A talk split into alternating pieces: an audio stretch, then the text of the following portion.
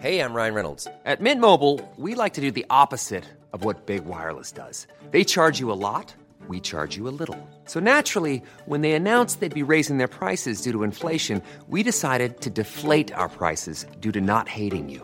That's right. We're cutting the price of Mint Unlimited from $30 a month to just $15 a month. Give it a try at mintmobile.com slash switch. $45 upfront for three months plus taxes and fees. Promo rate for new customers for limited time. Unlimited more than 40 gigabytes per month. Slows. Full terms at mintmobile.com.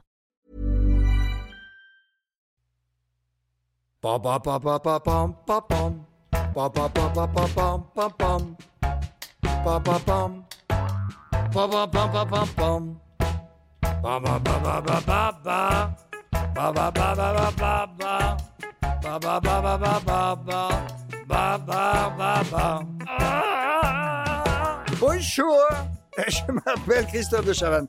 En fait, c'est la première fois que je fais un podcast. Figurez-vous que tout d'un coup, on m'a dit, mais pourquoi est-ce que tu continuerais pas à faire parler les gens que tu as envie de faire parler?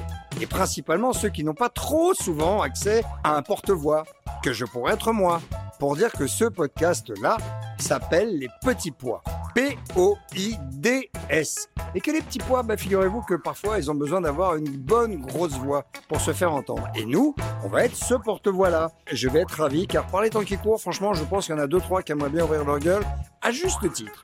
Et je serai là euh, pour être celui qui fait participer les autres à ce qu'ils vivent eux, leur défense, leur combat, ce pourquoi ils se battent, ce pourquoi ils continuent avec acharnement tout petit contre des gros à vouloir continuer à ce que ce qu'ils font existe encore. Donc ça s'appelle Les Petits Pois, n'hésitez pas, c'est un podcast. Et ma foi, on va se retrouver euh, le plus régulièrement possible. hein. On va parler des apiculteurs, on va parler des abeilles, on va, on va parler de la bouffe évidemment. Et je vous retrouverai toujours avec grand plaisir pour partager. Juste c'est ça l'idée, partager. N'oubliez pas, les petits pois. Ba. Petits pois. Petits pois. C'est qui? C'est toi. Alors aujourd'hui, nous sommes à la Maison des Femmes à Saint-Denis. On va rencontrer le docteur Dalatem et on va assister à un cours sur la sexualité avec des gamins, des adolescents, des gamines. Vous allez voir. Enfin, vous allez entendre plutôt.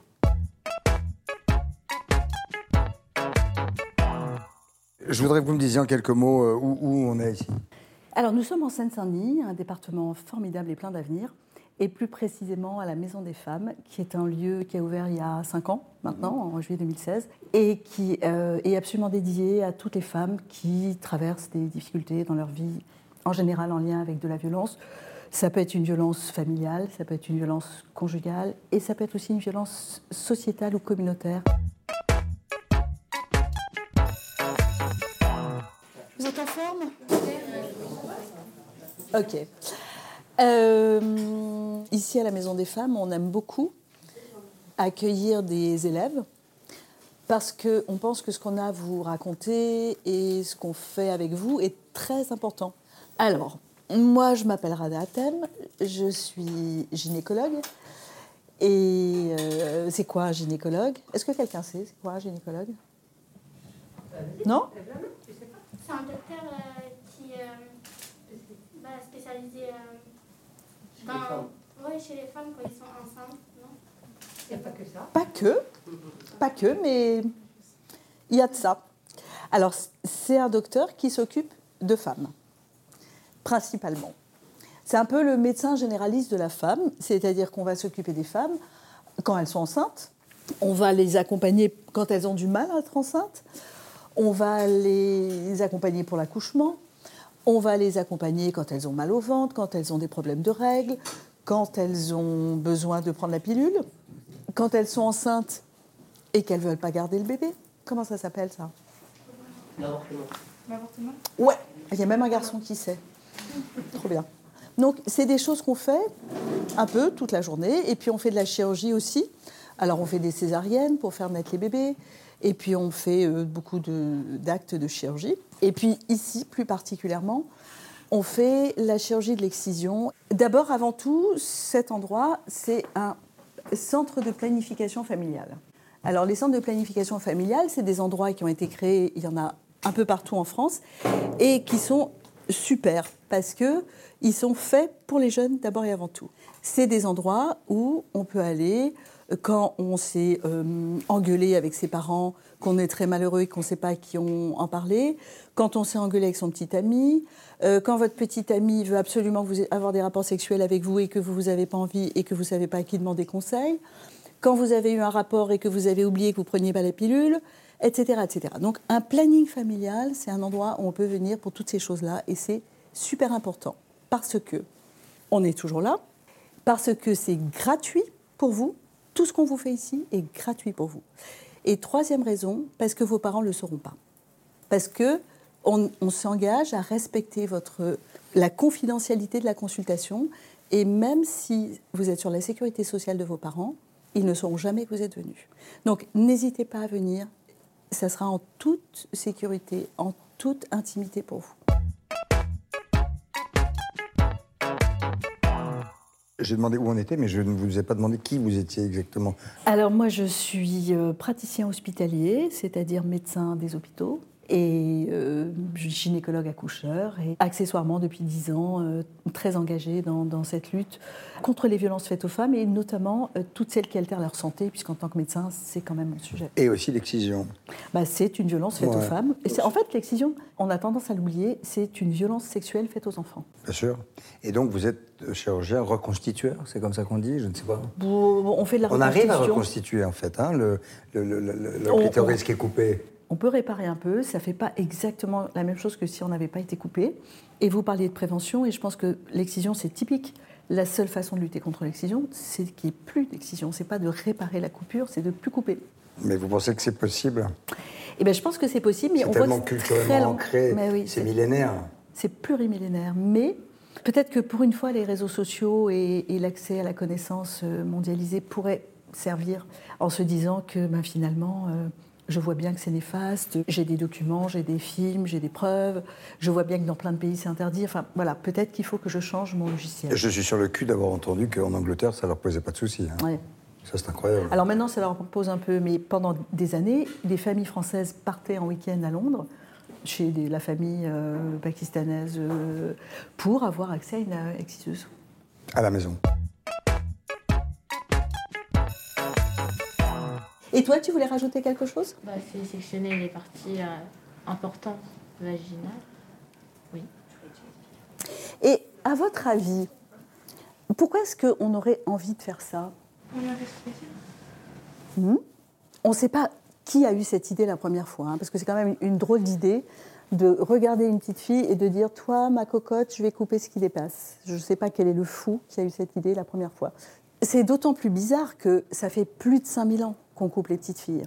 C'est important de le savoir, parce que c'était du temps de Pharaon. Vous voyez, Pharaon, c'est pas hier matin. Hein.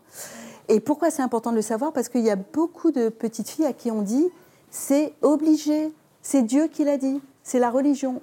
Alors qu'en fait, merci, c'est pas du tout la religion qui dit ça. Donc c'est des traditions, des choses qu'on fait depuis 100 000 ans, et on ne sait même plus pourquoi on les fait, mais surtout on continue à les faire, parce que changer, ça fait toujours très très peur aux gens. Ils préfèrent continuer à faire la même chose. Mon père faisait ça, mon grand-père faisait ça, je continue.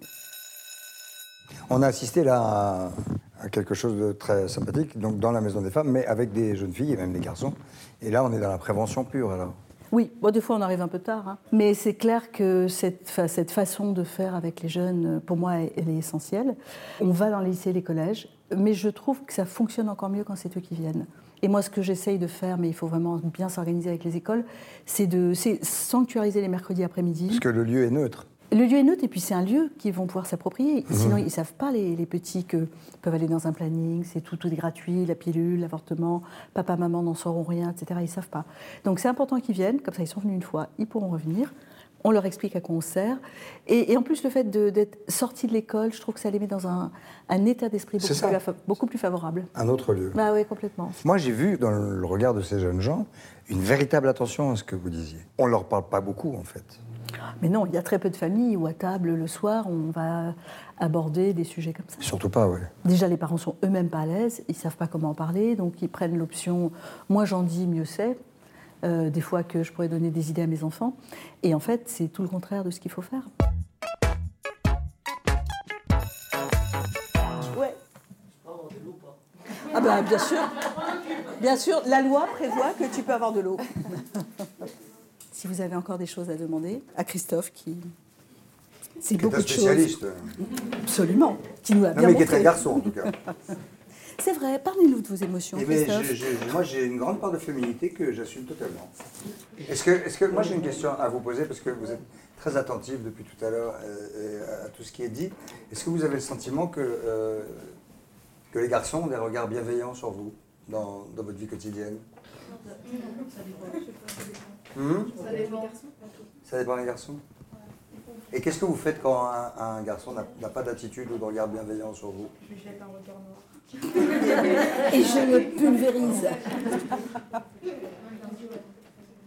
Moi, ce que, je, ce, que je, ce que je remarque là, c'est qu'il y a une attention vraiment particulière à ce que vous dites. Enfin, les, les jeunes qui sont là, enfin, je veux dire, je suis allé à l'école, on n'est pas toujours très attentif.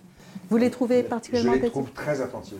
Christophe vous trouve très Oui, attentif mais je les trouve très attentifs. Ça, ça veut dire qu'il y a quelque chose qui percute dans leur tête là sur le fait qu'elles ont la liberté d'abord de dire non et qu'elles ont aussi surtout la liberté de pouvoir s'exprimer quelque part. Je- Ce que je ressens hein, comme ça en quelques, en quelques minutes, c'est que, euh, je ne sais pas, vous contredisez-moi si, si j'ai tort, mais j'ai l'impression que vous vous dites que oui, ça, ça vous parle, ça, ça- ça vous dit quelque chose.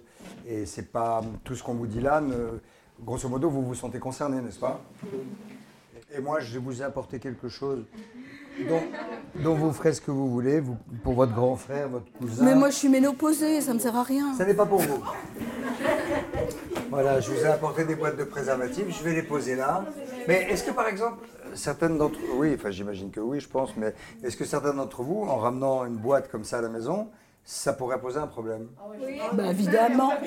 Laissez- Laissez-la à l'école.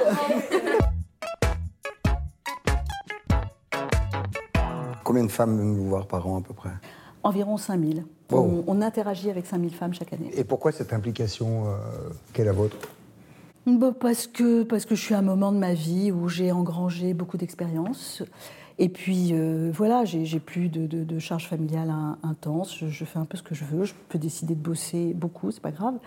Et, et ce qui est vraiment génial ici, c'est que concrètement, c'est vrai qu'on bosse beaucoup, c'est vrai qu'on est très impliqué, mais on a des résultats.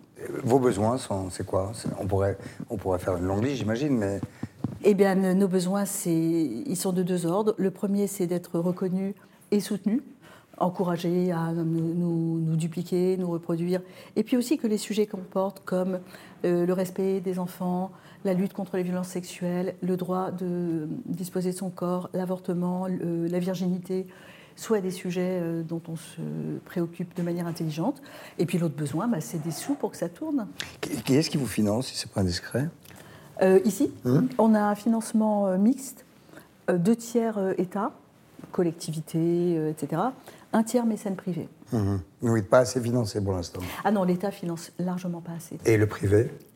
Bah, le privé nous finance un tiers de nos besoins, Un c'est tiers. c'est- c'est formidable. Mhm. Parce qu'on a, globalement, on a un budget de 2 millions par an entre l'association et l'unité de soins, dont l'État ne finance que euh, 1 million. Donc la moitié en fait. En plus de cette unité de soins, il y a une association. Pourquoi c'est intéressant d'avoir une association? Parce que ça permet de s'exprimer sur les réseaux sociaux pour toucher certains publics, parce que ça permet de faire du plaidoyer, parce que ça permet d'interpeller les politiques et parce que ça permet de lever des fonds. Vous venez de parler de résultats, mais euh, euh, je peux essayer de, de savoir ce que c'est. C'est- très concret en fait, parce que parmi les femmes qu'on accompagne, beaucoup d'entre elles euh, prennent leur vie en main, euh, décident de porter plainte, décident de, euh, de quitter leur conjoint, décident de prendre en charge leur santé, de reprendre leurs études. Et pour nous, chaque femme sortie de, de la mouise, c'est une victoire. Une gamine qu'on accompagne par exemple vers la chirurgie de l'excision en ayant pris le temps qu'elle comprenne la sexualité, euh, les émotions, la liberté, son corps, tout ça, c'est une victoire. Une classe de gamins qui vient, avec lesquels on débat, et quand au bout d'une heure de palabre, ils repartent en disant Ouais, peut-être, genre, je vais peut-être penser différemment, Mais là, moi, c'est une victoire. Moi, j'ai senti que ça impactait. On plante. Moi, je dis qu'on plante des graines à longueur de temps. Une femme, par exemple, elle va venir vous voir trois fois. Vous allez lui dire oh là là, nanana, faudrait quitter votre mari, protéger vos enfants. Elle va disparaître parce que c'est pas le moment. Elle n'a pas envie d'entendre ça. Bizarrement, six mois après, elle va revenir. Elle va dire je suis prête.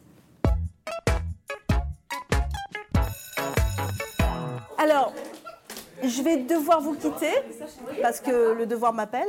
Euh, J'ai été super contente de passer ce moment avec vous. Merci d'être venu. Et, eh ben, revenez quand vous voulez. On est dispo. pour discuter, pour vous examiner, pour vous donner des pilules, tout ce que vous voulez. Euh, Envoyez-nous vos copains, vos copines qui vont pas bien. Important. À bientôt. Bye bye Je suis ravi d'avoir assisté à ce cours. euh, en vrai, parce Vous avez fait- pris plein de choses. Oui. À très bientôt, docteur. Merci beaucoup. À très Et Je vous bientôt. appelle comme ça, n'est-ce pas? Mais bien sûr. Merci, monsieur le producteur. Oui, oui. Non, oui. À bientôt. Merci. J'étais ravi. euh, je ne sais pas ce que vous avez pensé de ce que vous venez d'écouter, mais moi j'étais ravi. Et j'ai surtout été euh, épaté par la lumière qui brille dans les yeux de ces ados et qui avaient le sentiment, pour certains d'entre eux, j'imagine, qu'on parlait d'eux. C'est d'ailleurs ce qui s'est passé, puisqu'il y a un ado euh, qui est venu après pour parler euh, avec Rada Hatem plus- directement. Il faut faire ça. Il faut écouter les autres.